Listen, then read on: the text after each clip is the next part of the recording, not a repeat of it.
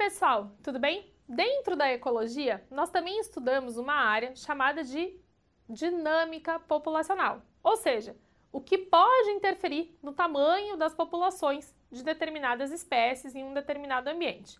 Para a gente entender isso, vamos dar uma olhada em alguns conceitos aqui, começando com o conceito de densidade demográfica.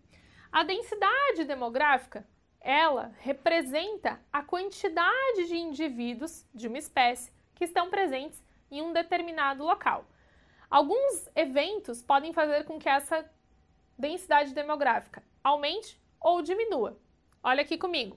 A gente pode ter então um aumento da densidade demográfica e esse aumento ele pode acontecer por um aumento da taxa de natalidade. Taxa de natalidade é o número de nascimentos em um determinado período de tempo ou então também pela imigração. Imigração é o que? A entrada de indivíduos naquela população. Isso aumenta o tamanho populacional.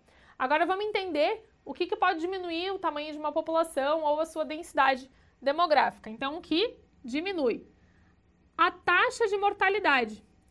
A taxa de mortalidade, ela representa o número de indivíduos de uma população que morre em um determinado espaço de tempo. Então, se há um aumento da taxa de mortalidade, há uma diminuição da densidade demográfica do tamanho da população.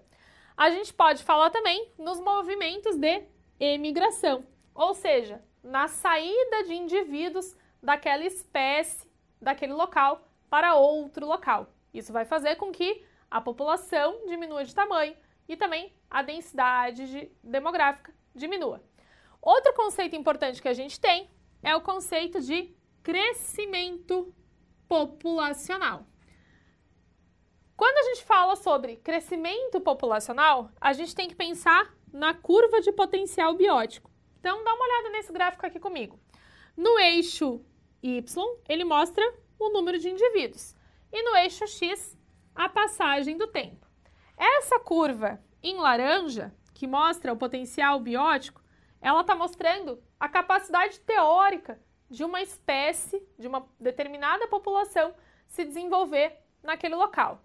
Por que capacidade teórica? Porque ela está considerando apenas os aspectos reprodutivos, o número de filhotes, o número de ovos que aquele indivíduo, que aquela população consegue produzir. E você pode perceber que ela tem um crescimento exponencial, que a tendência é que ela continue aumentando. Mas a gente sabe que não é bem assim.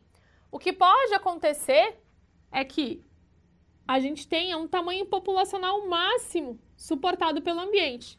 O que, que significa isso? O ambiente onde aquela população está estabelecida, ele tem uma capacidade máxima, ele consegue sustentar um número máximo de indivíduos. E depois que esse número máximo de indivíduos é alcançado, não tem como continuar crescendo, como continuar aumentando o número dessa população. Olha aqui comigo. Então, essa linha azul, ela representa a capacidade máxima do ambiente. E a linha verde, ela representa a curva de crescimento real. Ela tem um crescimento no começo bem alto, só que depois de um tempo já vai diminuindo. Justamente pelo fato de que alcançou a capacidade máxima que aquele ambiente tinha para sustentar um determinado número de indivíduos. E aí o que a gente vê aqui é um aumento seguido de uma diminuição, um aumento seguido de uma diminuição, mas cimentando mais ou menos sempre no mesmo nível. Até a próxima revisão e bons estudos!